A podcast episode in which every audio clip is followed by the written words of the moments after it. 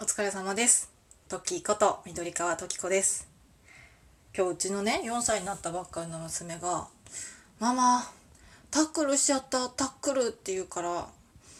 何かなと思ったら、しゃっくりでした。はい。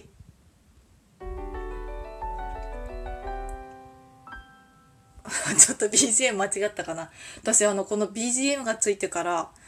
前のトークで試したことあったかな？私が何か面白くないこと言っても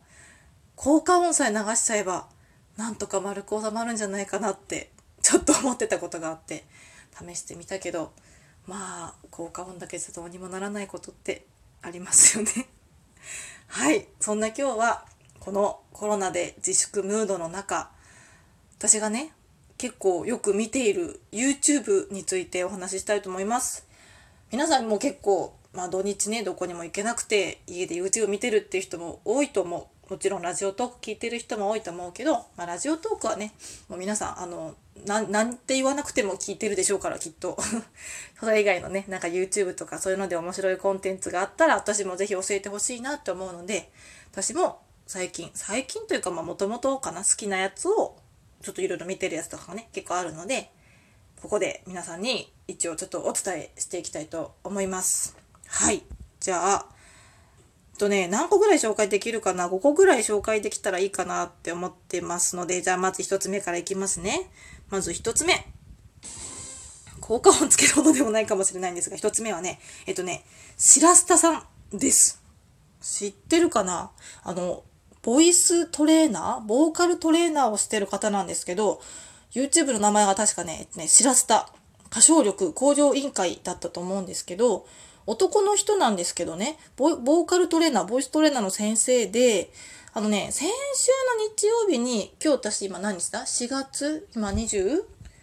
かな？だから1週間前の日曜日のあのニノさんっていうね二宮くんがやってる嵐の二宮くんが出てる番組にも出てたぐらいもう結構その YouTuber というよりはなんかこうね世間的にも周知されてる、まあ、YouTube 界でも多分有名だと思うんですけどその白下さんの動画を最近よく見てます。これね何がいいかっていうと例えばねこう流行りましたよね。リサさんのグレンゲとか。そういうグレンゲとかそれこそオフィシャルヒゲダンディズムヒゲダンさんのなんだ一番流行ってるプリテンダーとか。そういうやつあったとキングヌーのね白日とか。ね、白日ね、私最初白目だと思ってました。これあるあるかもしれないんですけど、白日、なかなか読めないですよね。読め、読めるけどね。そう、パッと見がね、そう。でね、そういう曲が、まあ皆さんね、歌いたいな、でも難しいよね、この曲って思ってるのがあると思うんですけど、それをね、一つ一つね、あの、なんだろうな、ボーイストレーニングっていうよりは、ボーカルトレーニングなんですよ。こういう風に歌ったら、うまく聞こえるよ、みたいなね。ここは、あの、囁くような息混じりの、よくウィスパーボイスってその白下さんは言ってるんですけど、で、歌うといいよとか、ここはアクセントつけるといいよとか、本人もすごいもうもちろん歌が上手い方なので、お見本で聴かせてくれる歌も、わあ、すごい上手いと思うし、解説もすごくわかりやすくて、真似して歌ってみたいと思うのももちろんなんですけど、何よりも本人のキャラクター、白下さんのキャラクターがすごい面白くて、話も面白くて、その YouTube 見てるだけでもね、歌歌わなくても笑えるし、すごい元気になれる番組なので、私は結構見て、まあ、ちょっとね、声出せる環境だったら真似してみたりとか。でもね、それ聞いてるとね、カラオケ行きたくなるんですけどね、今ちょっとまあカラオケはね、行けないから、まあ落ち着いたら行くか、もしくはね、家でちょっと、その環境が整ったらちょっと大きな声出せる環境だったら歌ってみるとかね、まあ聞くだけでも本当に面白いんで、ぜひぜひ聞いたこと見たことない人がいたら、シラスタさんで検索、シラスタで検索すると出てくると思いますので、見てみてください。で、これきっかけで見た動画が結構あって、私もこのシラスタさんきっかけでよく、あの、ヒゲダンとかね、あの、キングヌーさんとかね、聞くようになりました。で、最近その、その、あの、延長でハマってるのが、あの、オフィシャルヒゲダンディズムの115万キロのフィルムっていう歌知ってます？これもシラスタさんでね、解説動画が上がってたんですけど、もう名曲。なんかね、もうね、こっちもあの本家でも白下さんの方でもいいんですけどぜひ聴いてほしいあの115万キロのフィルムっていう曲があるんですけど多分ね結婚するちょっと前か結婚してすぐだか結婚式とかそれぐらいの時に彼女にねこうなんかなんだっけそのねなんかそうそう歌 ちょっと説明がうまくできないけど手を送れるような歌で男の子目線で彼女について彼女に本当歌をプレゼントするよみたいなそんな多分ねこれはね 普通にやったらなかなか難しいと思うんですけどこのヒゲダンさんのね声とねその歌詞がねすごく良いのでぜひぜひあの聞いてみてください。はいちょっと時間なくなりそうなので、サクサクいきますね。次。で、そう、これも白スタさんきっかけで聞いたんですけど、ザ・ファーストテイクっていうのがあります。あ、一応、じゃじゃ入れときましょうかね。はい、そう、ぐだぐだ。ザ・ファーストテイクっていうね、番組があって、これもその白スタさんがね、リサさんのグレンゲって、あの、鬼滅の刃の歌ね、それを解説してたんですけど、それに使って出てきたのがザ・ファーストテイクっていうね、歌手の方が、アーティストの方が一本撮りで歌を撮ってるっていう動画があるんですよ。で、それがね、あの、私なんとなく最初白田さんのからきっかけで見てたんですけど、もうね、あの、ぜひイヤホンでもう、音、大きめにして聞いてください。もう超感動する。やっぱアーティストってすごいなと思って。なんか原曲とは、とか CD 録音とかとは違って、その一発撮りの、その、ピアノアレンジとかね、その、なんだろうな、ギターアレンジとか、そういうね、結構ね、歌詞が本当に一つ一つ染みてくる感じで、歌い方もその一本撮りのなんだろう、専用っていうか、アーティストの方のすごい感情がこもってる感じがして、私ね、あの、加藤ミリアさんの会いたいとか聞いてちょっと泣けましたね。うるっときちゃった。あと、最近ね、私最近知ったんです。別の人の彼女になったよって曲ありますよね。わ、ワッチさん？ワッチさんで合ってるよね。間違ってたらごめんなさい。あのね、これ何にきっかけで知ったかっていうと、今夜比べてみましただっけ？あの、指原さんとか、あの、後藤さん。あれはスピードワゴン？あ、違う、スピードワゴンじゃない。えっと、後藤さん、後藤さん、なんだっけ？あの、忘れちゃった。そう、あの、そう、それでね、今夜比べてみました。セリーさんと後藤さんと指原さんが出てるやつが、ね、番組が日テレであるんですけど、それにさ、あの、須田正樹くんが出てて、で、須田くんが出てると思って見たら、指原さんが失恋した時に聴く曲って言ってこれを上げてて、このザ・ファーストテイクで聴いたらもうちょっとボロボロ泣ける感じのか、あれだったので、ぜひぜひ聴いてみてくださいね。はい。7分になっちゃった。サクサクいこう。じゃあ次。あの、よく聞く人ね。私がよく聞くのは、えっとね、瀬戸康史さん。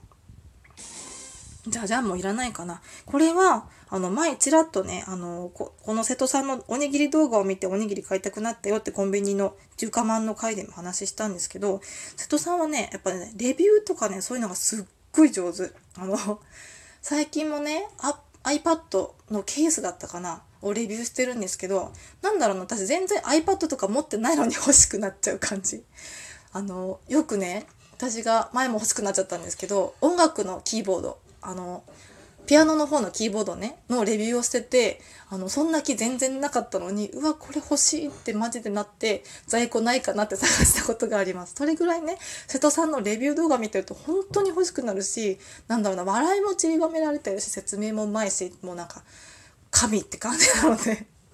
語彙力がないですけど、ぜひぜひね、瀬戸康史さん見たことない人は、最近動物の森の実況とか結構ゲーム実況とかもたくさん上げてる方なので、昔は子供と一緒に、あの、